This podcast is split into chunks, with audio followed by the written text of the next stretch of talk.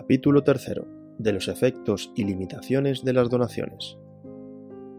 Artículo 634. La donación podrá comprender todos los bienes presentes del donante o parte de ellos, con tal que éste se reserve en plena propiedad o en usufructo lo necesario para vivir en un estado correspondiente a sus circunstancias.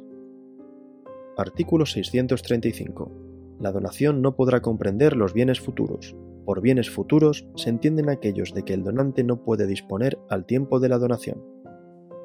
Artículo 636. No obstante lo dispuesto en el artículo 634, ninguno podrá dar ni recibir por vía de donación más de lo que pueda dar o recibir por testamento. La donación será inoficiosa en todo lo que exceda de esta medida. Artículo 637. Cuando la donación hubiere sido hecha a varias personas conjuntamente, se entenderá por partes iguales, y no se dará entre ellas el derecho de acrecer si el donante no hubiese dispuesto otra cosa. Se exceptúan de esta disposición las donaciones hechas conjuntamente a ambos cónyuges, entre los cuales tendrá lugar aquel derecho si el donante no hubiese dispuesto lo contrario. Artículo 638. El donatario se subroga en todos los derechos y acciones que en caso de evicción corresponderían al donante, este, en cambio, no queda obligado al saneamiento de las cosas donadas, salvo si la donación fuere onerosa, en cuyo caso responderá el donante de la evicción hasta la concurrencia del gravamen. Artículo 639.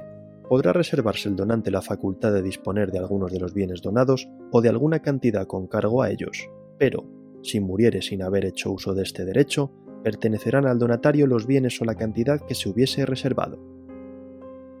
Artículo 640. También se podrá donar la propiedad a una persona y el usufructo a otra u otras, con la limitación establecida en el artículo 781 de este Código. Artículo 641. Podrá establecerse válidamente la reversión a favor de solo el donador para cualquier caso y circunstancias, pero no en favor de otras personas, sino en los mismos casos y con iguales limitaciones que determina este Código para las sustituciones testamentarias la reversión estipulada por el donante en favor de tercero contra lo dispuesto en el párrafo anterior es nula, pero no producirá la nulidad de la donación. Artículo 642. Si la donación se hubiere hecho imponiendo al donatario la obligación de pagar las deudas del donante, como la cláusula no contenga otra declaración, sólo se entenderá aquel obligado a pagar las que apareciesen contraídas antes.